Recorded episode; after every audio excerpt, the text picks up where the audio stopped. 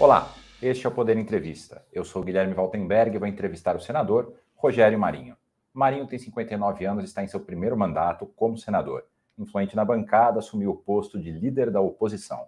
Antes foi secretário da Previdência e do Trabalho e ministro do Desenvolvimento Regional, além de deputado federal por três mandatos. Senador, obrigado por ter aceitado o convite para essa entrevista. Obrigado, Guilherme. Estamos à sua disposição.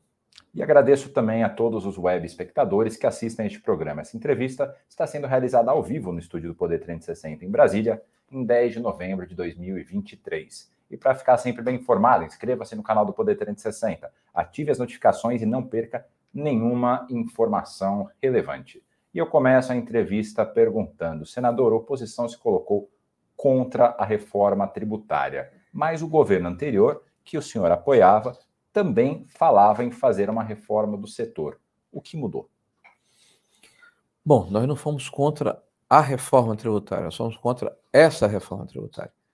Nós acreditamos, é, desde sempre, eu como cidadão e também como membro do ex-governo é, do presidente Bolsonaro, e agora como líder da oposição no Senado, que é imprescindível, é necessária, é urgente uma reforma tributária no país. Uhum e que o projeto apresentado em 2019, tanto a PEC 45 como a 110, uma tramitou na Câmara, outra no Senado, são projetos que têm méritos e poderiam e podem, ainda espero que haja alguma correção na Câmara, serem bons projetos para o Brasil. Uhum. Retirar essa litigiosidade que existe entre os ICMS, é, diminuir a cumulatividade entre as cadeias produtivas, simplificar principalmente o PIS-COFINS, trazer o país para uma simetria com outras economias mundiais que já têm um imposto similar, que é o IVA, com o imposto sobre valor agregado, é, resolver essa distorção entre origem e destino, trabalhar contra essa guerra fiscal que realmente não é boa para o país.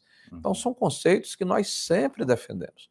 A nossa crítica é que, entre a votação é, do projeto original é, que foi apresentado e o que efetivamente saiu da Câmara e posteriormente foi aprovado no Senado, as excepcionalizações que ali foram alocadas, é, os regimes especiais, né, e também os fundos que foram criados para atrair os governadores para a reforma, tornam esse projeto inexequível. E nós vamos ter, e aí eu quero fazer aqui a minha primeira é, afirmação, mais enfática, nós teremos, no período de transição é, deste governo, que vai terminar com o próximo governo, que, se Deus quiser, será um governo de direita, conservador, preocupado com o país e com a condição fiscal, a necessidade de fazermos uma PEC de ajuste nessa questão tributária é, para que ela efetivamente possa ser implantada sem prejuízo para o país. O que, que seria essa PEC de ajuste tributário?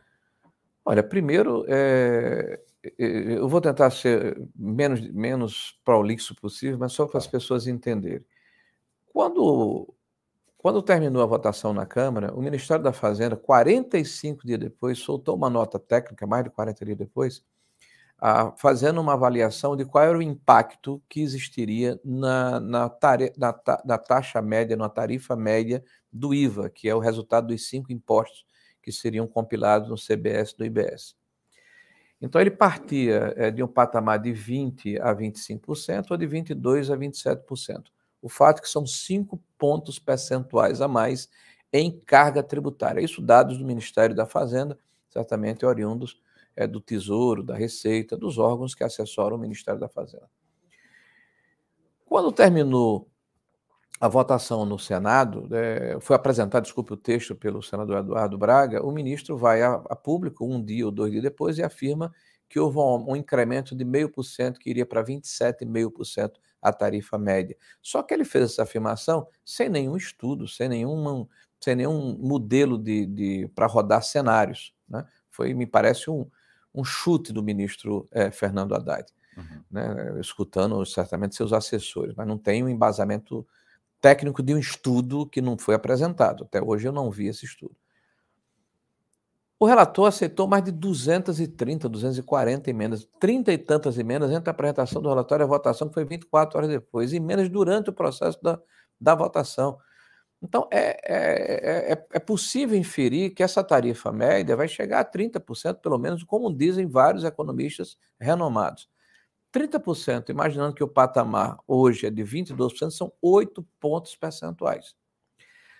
Aí, a mais de, a mais de tarifa, não, a mais de tarifa de IVA. Aí vamos lá. Ah, mas a carga é neutra, porque o que vai nos interessar é que é, o nível de arrecadação se mantém o mesmo, porque alguns setores vão ser vão ter a sua tarifa reduzida ou zerada e outros vão ter a sua tarifa acrescida.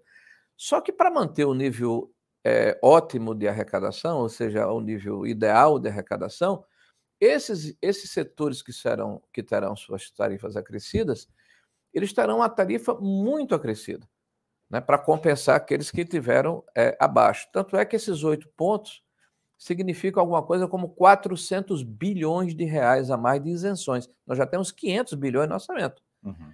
E qual é a relação desses 400 bilhões a mais de, de, de, isenção? Cada ponto percentual de tarifa é meio ponto do PIB. Uhum. São oito, imagine que o PIB seja 10 trilhões, a gente está falando de 400. Um orçamento com 900 bilhões de reais de renúncia fiscal significa certamente a necessidade de aumentar a carga tributária em setores que não têm a proteção dada pela legislação e pela PEC, uhum. e, esse, e essa sobrecarga estressar essa capacidade contributiva desses setores, naturalmente, eu não preciso ser aqui um economista renomado para fazer a afirmação de que vai gerar elisão fiscal, sonegação, evasão, contrabando, erosão da base tributária, ou seja, diminuição dos valores arrecadados em função da, da diminuição da base, com esses argumentos que eu coloquei anteriormente, e por vir consequência aumento de tributos, porque não há dentro do projeto uma trava, uhum. há uma referência que foi criada. O senhor tentou aprovar pelo, uma pelo senador trava, né? Eduardo né? Braga, né, que na verdade é uma referência entre 2012 e 2021, da média do, do, do, do, do que foi arrecadado pelo setor, que dá 12,56% do PIB, e que inclusive já começa com a pegadinha, porque em 2022 isso aferido em 23 pelo Tesouro, essa média de 12,56 cai para 12,01. Então, se eu estou afirmando que, o, que o, o, piso ou o teto é 12,56, já estou dizendo que eu já possa crescer 55 bilhões de reais a mais de tributação. Uhum. Tá?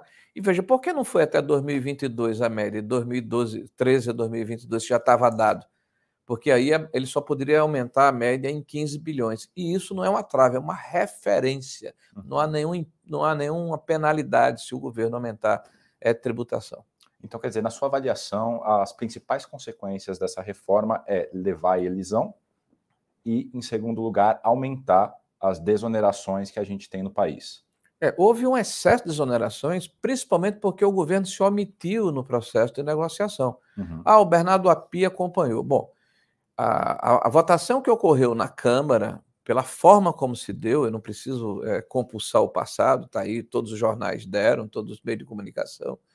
É, a, o projeto é apresentado, uma aglutinativa é feita é, duas horas depois e acontece a votação com dispensa de interstício no mesmo dia. Uhum. Então, mais de 170, 160 artigos diferentes, né?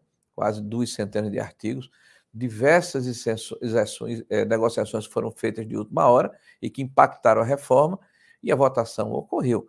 Sim. E o governo não participou das simulações em função das tratativas que foram feitas. Eu, quando tive a oportunidade de conduzir a reforma é, previdenciária, nós tínhamos uma equipe é, de técnicos, de atuários, e qualquer mudança que era proposta, imediatamente rodávamos o modelo em 24 horas, 36 horas, nós tínhamos o impacto daquilo dentro do sistema, porque nós temos que ter responsabilidade. Ora, se o governo não participa, mesmo com todos os instrumentos que ele tinha à disposição, é evidente que a possibilidade de, de que haja distorção no processo é muito grande. Hum. Há um outro fato relevantíssimo nessa situação, que o governo colocou dentro do processo uma cenoura. É evidente que para acabar a guerra fiscal é necessário haver um desmame. Né? Ou seja, os, as empresas que têm é, incentivos fiscais gradativamente precisam ser é, ressarcidas né? e desmamadas ao longo do tempo. É o FISAL. Né? Uhum. Só que este fundo que o governo estabeleceu não tem fonte. Ora, nós estamos com um processo de explosão da dívida pública em função do desarranjo feito já no início deste governo com a PEC da gastança uhum. né, que acresceu 160 bilhões a mais do que tínhamos como receita contratando dívida, aumentando em 1,5% a 12% a dívida pública só neste ano. Né? Então, o governo está dizendo que vai fazer um fundo que vai ser é, constituído com recursos do Tesouro para fazer a compensação das empresas que vão perder os seus benefícios fiscais até 2032, né? Numa proporção que vai subir de 8, vai chegar a 32, depois vai decrescer bilhões de reais por ano, e vai fazer um segundo fundo de desenvolvimento regional com a lógica que o governo tem, de entregar aos estados recursos para que eles gastem sem nenhuma é, responsabilização, né, de livre provimento, só não pode gastar com o pessoal, uhum. numa proporção que chegará a 60 bilhões de reais por ano, de forma gradativa, também sem fonte. Uhum. Nós estamos af afirmando que ao longo de 15, 16, 17 anos, nós vamos aportar dentro do orçamento geral da União 800 bilhões de reais sem fonte. Ou seja, nós estamos contratando dívida, aumentando a dívida é, pública né, e penalizando as gerações futuras para aprovar uma reforma tributária né, que poderia ter sido mais maturada, não pelo período de discussão que antecedeu a votação, mas a partir das modificações que foram introduzidas é, no processo final de votação, sem que houvesse, por parte do governo, o necessário acompanhamento. Esse fundo, então, na avaliação do senhor, corre o risco de ficar algo mais ou menos parecido com a Lei Rouanet, que existia... E a Lei Candir. A Lei Candir. A Lei Candir. É, Perdão, é Candir. Eu é, falei é, Rouanet, desculpa, era Candir que eu queria falar, perdão. Exatamente. Nós estamos gerando um passivo impagável. Nós estamos vendendo terreno na Lua. O governo está jogando uma cenoura que sabe, primeiro, que não vai ser paga por ele, porque esse processo de transição é longevo e vai, eh, vai ficar no futuro para os próximos governos. Quer dizer, eu, comigo não tem problema eu ter uma reforma para chamar de, de minha, mas quem vier depois é, fecha a porta e apaga a luz. O problema não é mais comigo, é quem vier depois. Né? E aí entra o que o senhor falou, que seria uma PEC da reestruturação nós, nós tributária. Que, nós vamos ter que ajustar o que foi feito. Eu acho que é importante a reforma tributária. Eu volto a, a reiterar aqui, nós sempre defendemos uma reforma, mas com responsabilidade e, sobretudo, com o governo acompanhando as negociações, uhum. fazendo a avaliação dos cenários, dos impactos, regulando de forma adequada, trazendo os atores para discutir, retirando essa mercantilização que ocorreu né, de última hora. Quer dizer, eu vou fazer uma concessão para você votar, mesmo que essa concessão impacte o todo. Eu afirmei durante o processo de discussão que, literalmente, aquele ditado popular, farinha pouca, meu pirão primeiro, foi o que ocorreu. Os uhum. setores que conseguiram gritar mais alto, se organizarem melhor é, como lobbies corporativos, recepcionaram dentro dessa, dessa estrutura tributária um tratamento preferencial. Agora, aqueles que não conseguiram vão ser sobrecarregados com um imposto é, bem maior do que eles têm capacidade de pagar, e isso vai gerar certamente uma distorção a médio prazo e nós vamos precisar ajustar. Uhum. O senhor falou que houve uma mercantilização no, na reta final da reforma é, para as emendas. Quem conduziu essa mercantilização? Ah, a, a, a, condução foi feita pelos relatores dos dois, dos, das duas casas. Uhum. Então, não houve por parte do governo um acompanhamento. Os relatores queriam aprovar a reforma, então quem chegou lá dizendo, olha, eu quero uma, eu quero uma concessão para um determinado setor, se você vota, não estou falando da mercantilização no, no sentido de, de alguém receber uma, uma vantagem, estou falando no sentido de uma troca por votos. Uhum.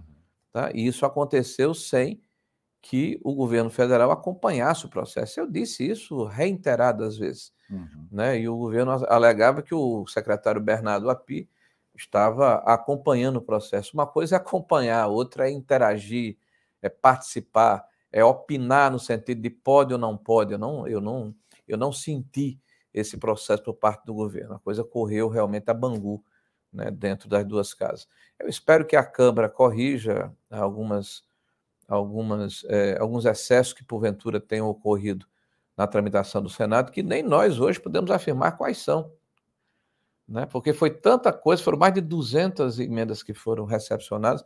200 emendas. Mais de 200, mais de 230 emendas. Só no Senado. Só no Senado. Então, é, é necessário que haja é, é, é uma, um estudo a respeito disso para saber qual é o impacto.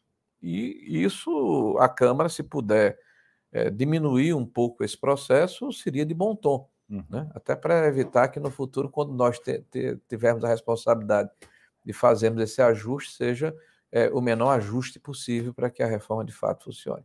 Senador, o senhor está fazendo algumas críticas bastante contundentes aí à reforma tributária. O senhor é líder da oposição e alguns senadores da oposição votaram a favor. Eu cito Ciro Nogueira, que foi ministro do governo Bolsonaro, e a sua correligionária, a Tereza Cristina, que também votou a favor no plenário, e daí tem um detalhe a mais. Na comissão ela tinha votado contra. O que que explica... Ao contrário. Desculpa, novamente, ao contrário. O que que explica essa mudança dela? É, essa mudança da oposição, perdão. Olha, um projeto como esse de reforma tributária é um projeto que pertence ao Estado brasileiro. É, você colocou no início da nossa conversa aqui que foi um projeto apresentado em 2019, ainda no governo do presidente Bolsonaro, mas não foi pelo presidente Bolsonaro, foram por parlamentares. Né? No caso da emenda 45, o deputado Baleia Rossi, e no caso da 110, pelo ex-senador Roberto Rocha. Então, foram projetos que tramitaram na época do presidente Bolsonaro e que agora amadureceram para serem votados no, no governo do atual presidente.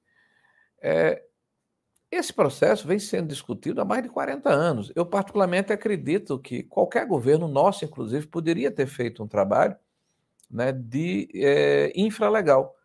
É, existem mais de 200 mil é, normativas, instruções é, e portarias feitas pela Receita Federal que podem ser é, compiladas, é, consolidadas, e isso já seria um grande ganho né, para o próprio sistema como um todo, porque as empresas elas têm que contratar técnicos especializados apenas para recepcionar né, o número extraordinário de mudanças que ocorrem quase que diariamente né, no nosso sistema tributário em função das normativas exaradas pela Receita Federal e pela Receita do Estado e dos municípios, dos entes federados, mas principalmente da Receita Federal.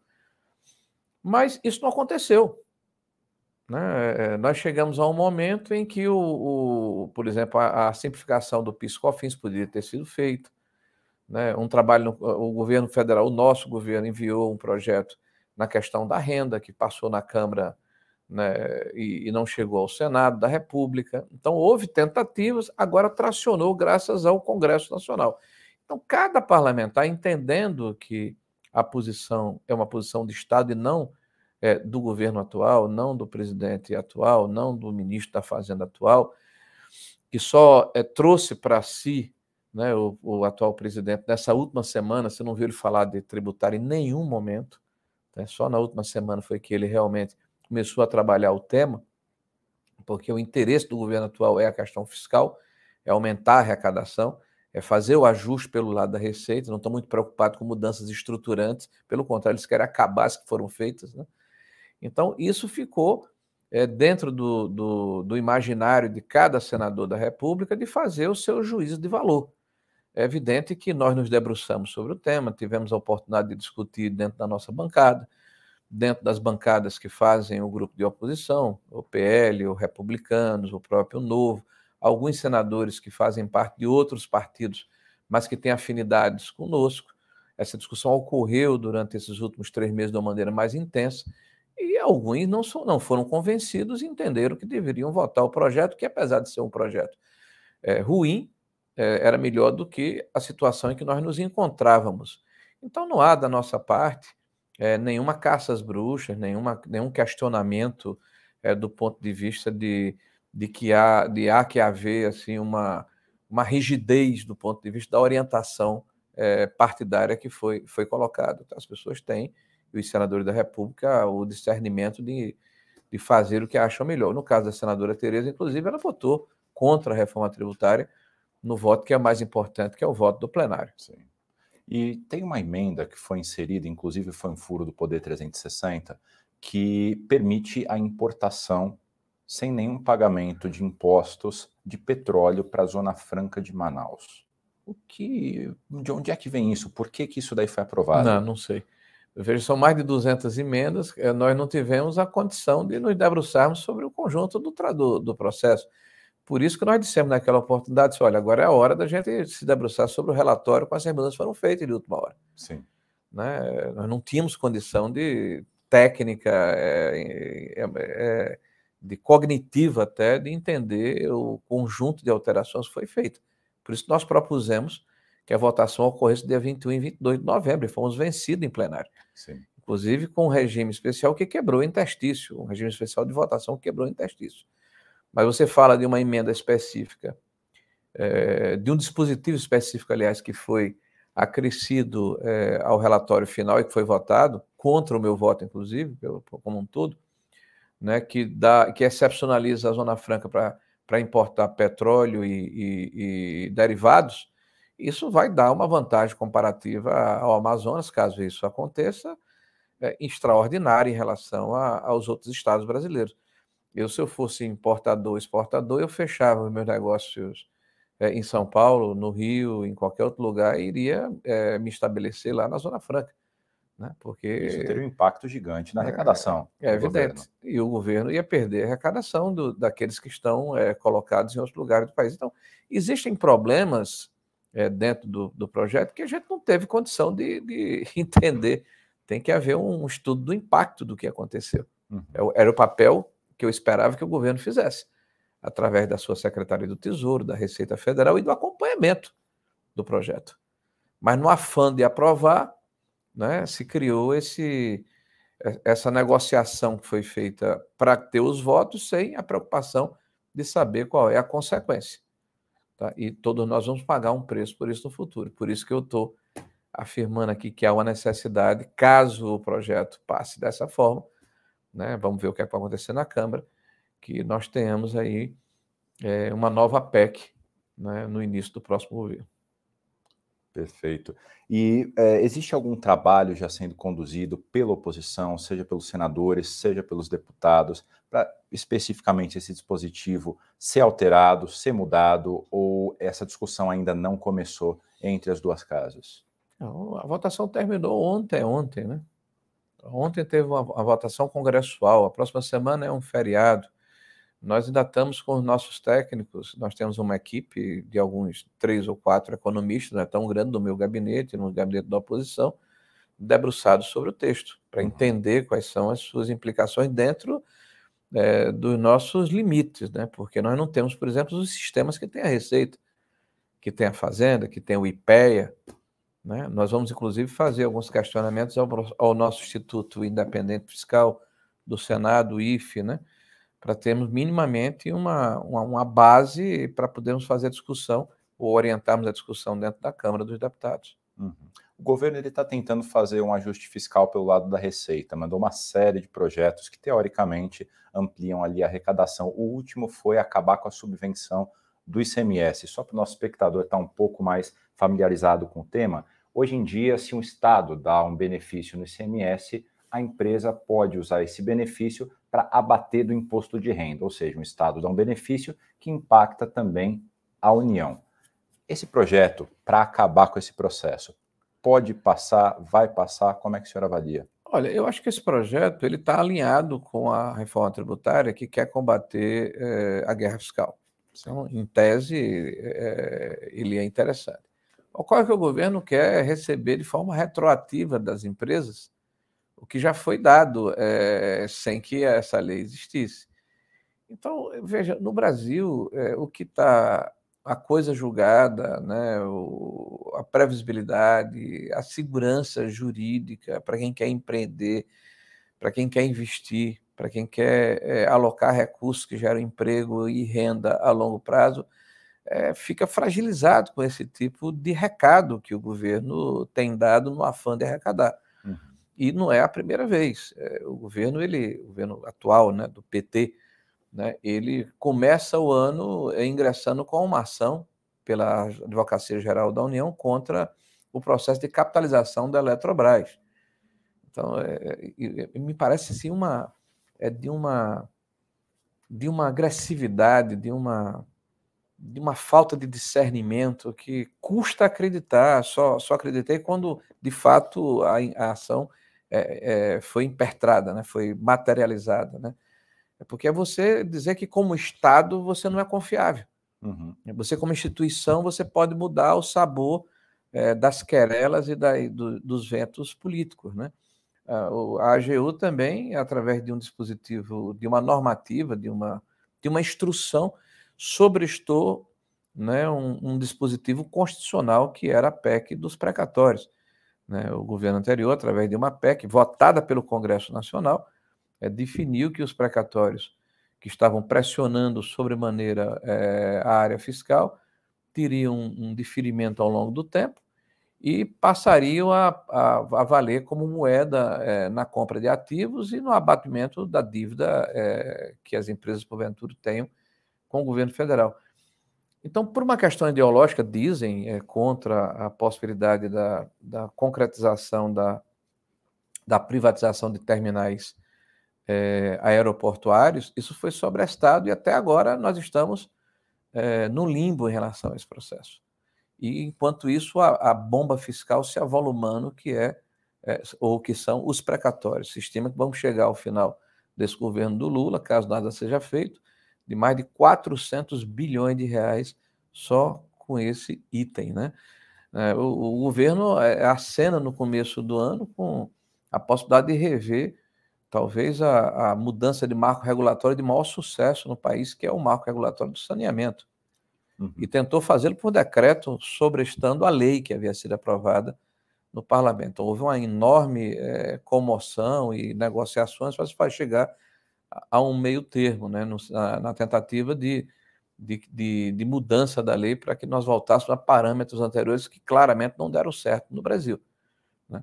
É, o, o, governo, ele, ele, ele, através de ministros das áreas fins, na, no caso da Previdência e do Trabalho, joga contra é, mudanças estruturais da nossa economia que nos possibilitaram, é, junto com a autonomia do Banco Central e com as, as modernizações dos marcos regulatórios, com a responsabilidade fiscal, fazer com que a percepção das agências de ranking internacionais mudasse em relação ao Brasil, aumentando a nossa capacidade de atrair investimento. Então, todos os fundamentos é que permitiram essa mudança de nota são atacados pelo atual governo. É, me parece uma, assim, uma mutilação auto-infligida, né? É um complexo, é, é, é, uma síndrome de Estocolmo, né? De, de, de conviver bem com quem fez mal a ele. Então, nós estamos vendo, na verdade, Guilherme, uma repetição é, dos mesmos métodos, é, dos mesmos procedimentos, dos mesmos mecanismos que nos levaram em 2015, 2016, no Dilma 3, 2, desculpe, a maior recessão que o Brasil já atravessou desde 1948.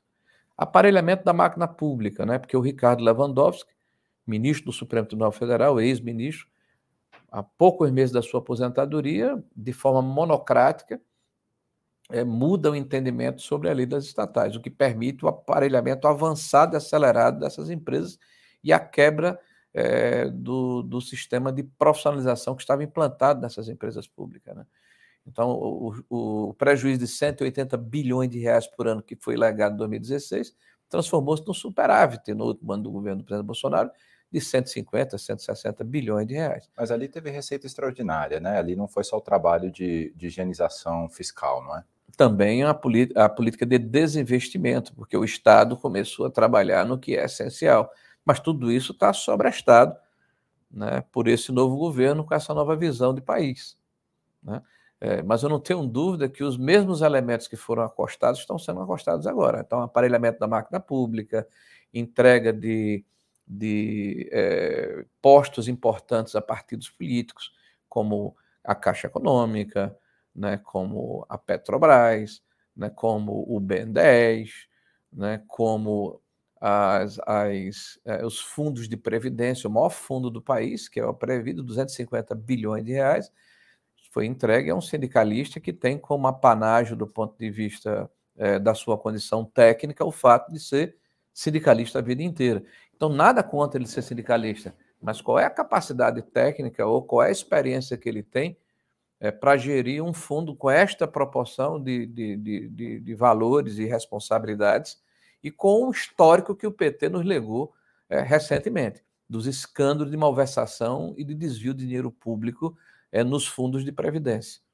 Então, né? essa é a sua explicação pela qual o senhor está otimista com relação a 2026 acredita que existe uma chance real da direita voltar ao poder.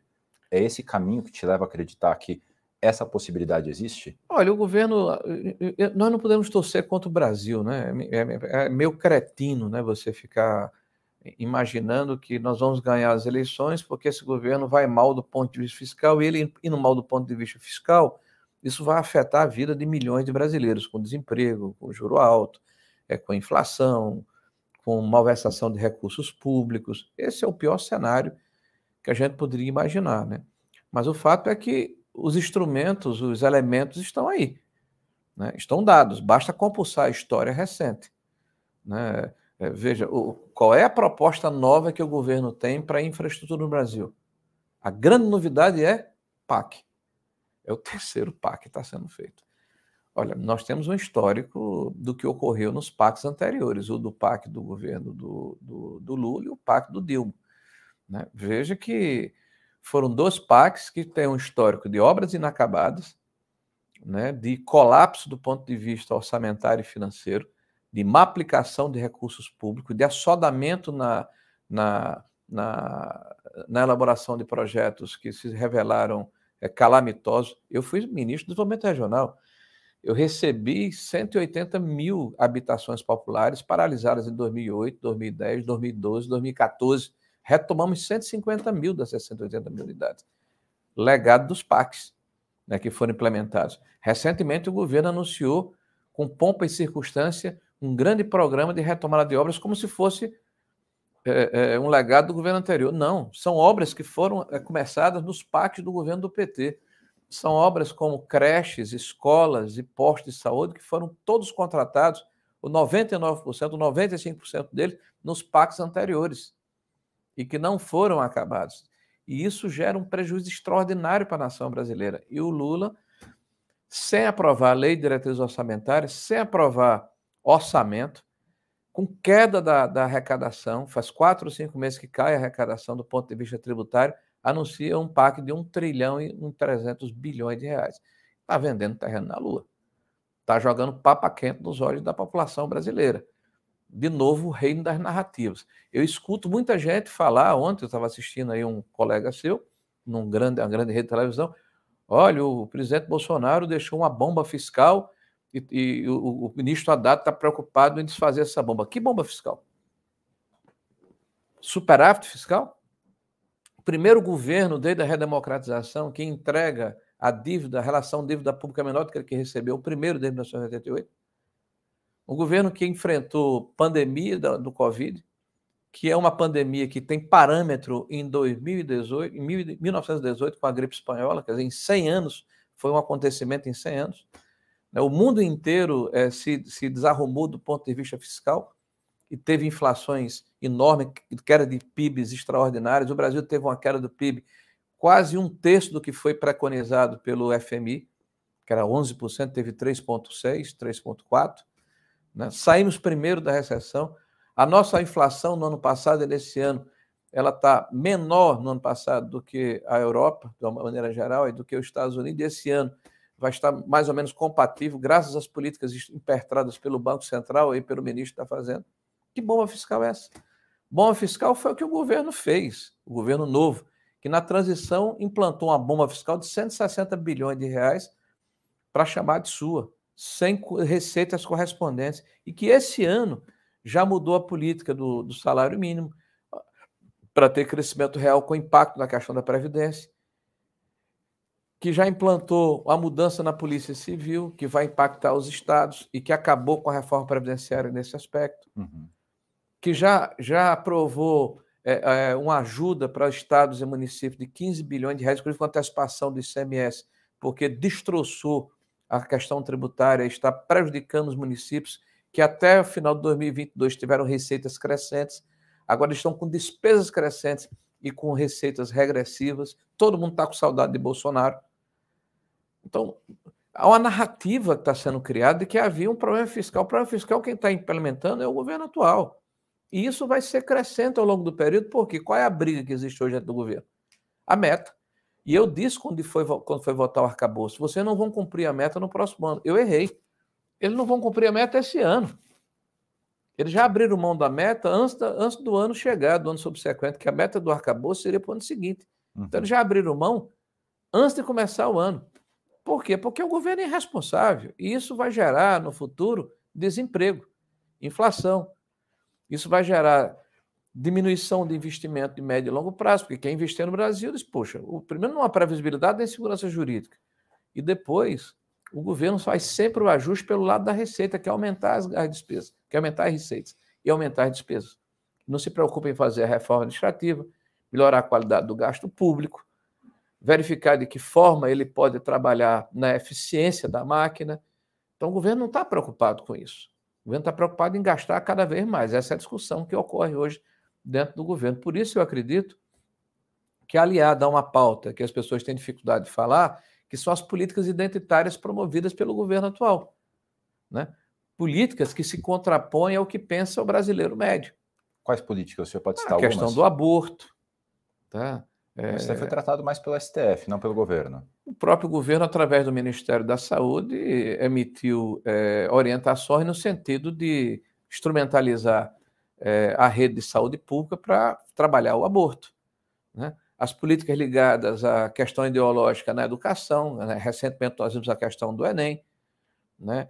o próprio confronto com o agronegócio, que é a parte econômica é, mais é, saudável da nossa economia. Nós temos economia sustentável, tecnologicamente encorpada, né, que agrega é, é, valor à produção, que é invejada internacionalmente e é agredida por esse governo como se fosse o um inimigo.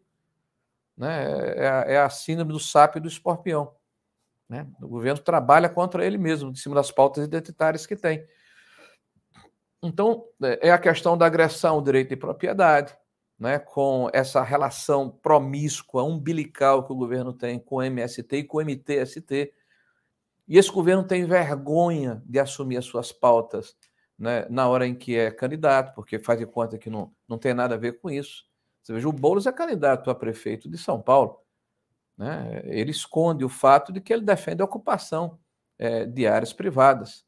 Né? Ele esconde o fato, por exemplo, que ele tem uma identificação com os movimentos que praticam baderna e depredação em prédios públicos. Né?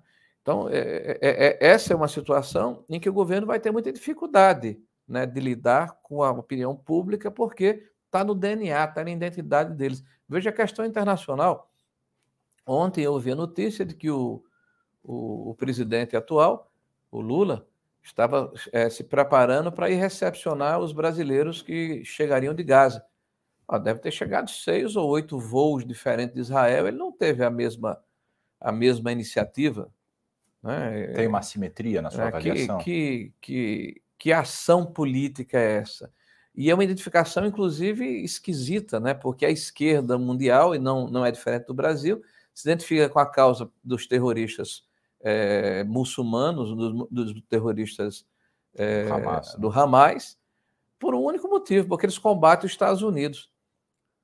Mas os terroristas do Hamas, se for um cidadão desse aqui da Universidade do Brasileira lá, cheio de brinco e de tatuagem, né, com a bandeira lá do movimento LGBT, esse cara vai ser pego e vai ser empurrado em cima de um prédio de três andares. Então, essas pessoas que eles defendem não comungam dos valores da democracia liberal que nós pertencemos. Tampouco são identitários, né? São poucos identitários. Nós, nós pertencemos à democracia liberal que aceita as pessoas serem diferentes. Né? Nós defendemos isso. Nós defendemos a pluralidade de opiniões. Nós defendemos que as pessoas tenham a possibilidade e a condição de se expressar livremente, está na nossa Constituição. Mas nós estamos defendendo atrocidades, relativizando é, ataques bárbaros, porque são cometidos por pessoas que têm afinidade ideológica conosco. E a mesma lógica que é usada né, quando o Lula relativiza a ditadura que existe na Venezuela, que agora, inclusive, está caçando a possibilidade está impedindo a possibilidade de que a, a Maria eh, seja candidata a presidente contra ele. Apesar dela ter ganhado as Apesar primárias. dela ter ganhado com mais de 90% dos votos as primárias. E, e, mediante um acordo que a Venezuela fez com os Estados Unidos. Uhum. Mas o Lula vai defender, não se preocupe não, que ele vai dizer que lá, relativamente, o, o, o Maduro tem razão de não permitir que haja disputa. Né? Para que disputa? Né? Aí você vê a Nicarágua, né? E veja durante a campanha eleitoral, o Lula, é, inclusive, impetrou ações para impedir que ele fosse ligado a essa questão da amizade que ele tem com essas ditaduras é, latino-americanas. Uhum. É, quando ele se elege presidente, fez é, das tripas coração para permitir que esses cidadãos viessem participar da sua da sua posse e Sim. tem feito lá para cá uma série de gestos de agrado a essas pessoas. Recentemente foi anunciado né, a possibilidade do Brasil é, voltar a investir na Bolívia. Nós tivemos a expropriação das nossas refinarias na época em que Lula era presidente, né, pelo, pelo Evo Morales. Pelo Evo Morales. Parece que a gente quer repetir a mesma coisa. Vamos fazer infraestrutura na Bolívia, para daqui a um ano ou dois os nossos irmãos bolivianos tomarem o que é nosso e o Lula dizer: olha, está tudo certo porque nós somos imperialistas e temos que dar um pouquinho do que é nosso aí para para os bolivianos, os nossos irmãos bolivianos são mais pobres do que nós. O senhor está alternando a, algumas críticas né, ao PT, que desde o início da sua carreira política o senhor é bastante crítico ao Partido dos Trabalhadores, mas ao mesmo tempo colocando parte do que seria a pauta de direita. Há, uma, há, umas três semanas aproximadamente, nesse mesmo estúdio, a gente entrevistou Valdemar Costa Neto, presidente do seu partido, e eu perguntei para ele o seguinte: qual que é a pauta econômica hoje em dia da direita? E ele me sugeriu então que eu entrevistasse o senhor para que o senhor pudesse falar. De uma maneira resumida, é, quais seriam os principais pilares hoje da pauta é, de direita na economia? Olha, eu acho que a coisa mais importante, por sermos oposição, e naturalmente sendo reativos, né, porque quem faz a pauta é o governo, uhum. é preservarmos o legado virtuoso dos últimos seis anos. Então, as mudanças estruturantes que ocorreram na economia. O senhor inclui o Temer. Temer e que permitiram que o Brasil eh, se reposicionasse depois da catástrofe econômica e social que ele foi submetido, fruto dos 14 anos de governo do PT a irresponsabilidade fiscal, o aparelhamento da máquina pública, a malversação dos recursos públicos, a corrupção generalizada, né? tudo isso fez com que o Brasil tivesse a maior é, perda de PIB é, da história, né? no final dos governos do, de, de Dilma, maior, número, centenas de milhares de empresas fechadas, milhões de empregos subtraídos. Então, isso gerou uma catástrofe do ponto de vista econômico. O Temer, quando chega, ele começa a restartar o Brasil né, combatendo é, toda essa, essa, essa política de terra arrasada. Então, a reforma é, trabalhista, né, as mudanças estruturais na economia, é, de modernização é, do Estado brasileiro, as melhorias feitas na questão macroeconômica que resultaram na possibilidade da mudança da Previdência, na digitalização do Estado brasileiro, na diminuição do Estado, na eficiência do Estado brasileiro, os marcos regulatórios que foram aprovados, né, a mudança da questão essencial para nós da blindagem da política monetária através da autonomia é, do Banco Central, né, essa relação de uma política de desinvestimento é, onde o que é essencial e prioritário para o Estado continua na mão do Estado, mas o que é acessório, né, naturalmente, passa para a iniciativa privada que tem uma maior capacidade de gerar, de gerir, desculpe, e também de gerar recursos para fazer os investimentos necessários é, para que o nosso nível de investimentos continue alto. Houve um aumento de 14% de relação dívida de investimento PIB em 2017 para quase 19 no final de, de 2022, são quase 5 pontos percentuais né, do nosso PIB em investimentos é, no Brasil ano em relação a PIB, e se deu pela reformulação do Estado brasileiro, nessa reestruturação do Estado brasileiro, e tudo isso está sobre risco. Então, a, a primeira pauta nossa é preservar o legado. A segunda pauta, é, igualmente importante, é nos posicionarmos contra aumento de carga tributária. Por isso, o nosso posicionamento em relação à reforma, porque nós entendemos que, da maneira como ela está colocada, apesar dos princípios serem é, importantes e meritórios, as, as, as exceções que foram introduzidas vão gerar aumento de carga tributária. E aí, é, esse ajuste está sendo feito pelo lado da Receita, né, ela muitas vezes é, gera é, é, despesas, desculpe, receitas eventuais não recorrentes. Veja a questão do CARF. Uhum. Por que, é que nós votamos contra o voto de qualidade? Porque na hora em que o voto de qualidade ele, ele, ele deixa de existir num, num tribunal, num, num, órgão que dirime disputas é, arrecadatórias, né, e você passa a dar essa, essa condição é, de supremacia para o Estado, o Estado não está mais preocupado em saber qual é a justiça fiscal. Está preocupado em impor uma, um processo de arrecadação que depois pode ser ultrapassado no judiciário. Está gerando um, um passivo judiciário para o futuro. Está aí a questão do aumento do, do, dos precatórios. E, ao mesmo tempo, é uma despesa, é uma receita que não é recorrente. Vai acontecer agora, se vai retirar do estoque, não vai ser representado no ano subsequente. É a, é a questão, por exemplo, que você acabou de falar é do ICMS. O governo quer pegar o que o, o passado, que imagina que são 35 bilhões de reais, não vai acontecer no ano subsequente. Né? Ele vai ter dificuldades nos anos seguintes de manter o mesmo nível né, de receita, até porque a, as isenções elas vão acabar de uma vez por todas na própria reforma tributária. Então, como é que você sustenta o aumento é, de despesas é, fixas se você está acoplando ao lado receitas que não são recorrentes? Então, o buraco vai ficando cada vez maior.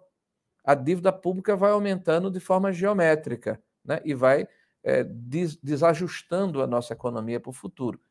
Então, a nossa, a nossa estratégia é, por exemplo, na hora em que o governo apresenta projetos é, que aumentam a receita e, na contrapartida, não apresenta projetos que organizam a máquina pública para diminuir o seu custo, isso para nós é, precisa ser é, olhado com cuidado e nós chamamos atenção para isso. No ano que vem a gente vai ter eleições municipais. O ex-presidente Jair Bolsonaro ele já foi declarado inelegível, ele está respondendo a uma série de processos. O senhor acha que ele ainda vai ser um grande cabo eleitoral no ano que vem? Indubitavelmente. Para mim, hoje, a grande liderança do país é o presidente Jair Messias Bolsonaro. Ele, é, pela forma como ele se elegeu e pela forma como ele exerceu o mandato, com todos os erros, equívocos, acertos e virtudes que ele tem, que é um conjunto de tudo isso, ele literalmente ele, ele tirou do armário é, essa direita que sempre existiu no país. É uma direita é, de valores, né, que estava restrita a, a segmentos da sociedade não se organizava, não conversava entre si, mas também uma direita é, liberal, né, uma direita que tem é, valores que tem tudo a ver com a nossa democracia liberal, é, conservadora do ponto de vista de costumes e liberal do ponto de vista da economia, mas não libertária. Tá? Não confundir, por favor, com uma, com uma, uma postura econômica que prescinde do Estado. Não que nem o Javier Milei na Argentina, é, que se isso. diz um anarcocapitalista. Né? Isso, nós entendemos que o Estado é importante, que ele precisa existir para eventualmente é, é, diminuir desigualdades regionais, fomentar determinadas atividades econômicas importantes, é, estimular e promover e coordenar um projeto de país. Então, o Estado ele é essencial e também na área de segurança pública, de saúde, de educação. Não tenha dúvida que o Estado ele é necessário. Por isso, nós trabalhamos sempre para que o Estado seja eficiente e racional, e não hipertrofiado e leviatã como que é o PT. Né? O PT que é um super Estado, é, que a figura de linguagem que eu escutei uma vez do é, do Flávio Rocha, o doutor Flávio Rocha lá da Riachuelo, né, que é, é, um pouco forçada, mas que o, o, o, país é como se fosse um boi, né, e o Estado é o carrapato. Né, o carrapato não pode ficar maior do que o boi, ele vai se alimentar ali, tá, mas ele não pode ser muito grande, senão ele mata o boi. Uhum. Pensando agora em 2026, alguma chance na sua avaliação de Bolsonaro ser presidente, candidato a presidente de novo?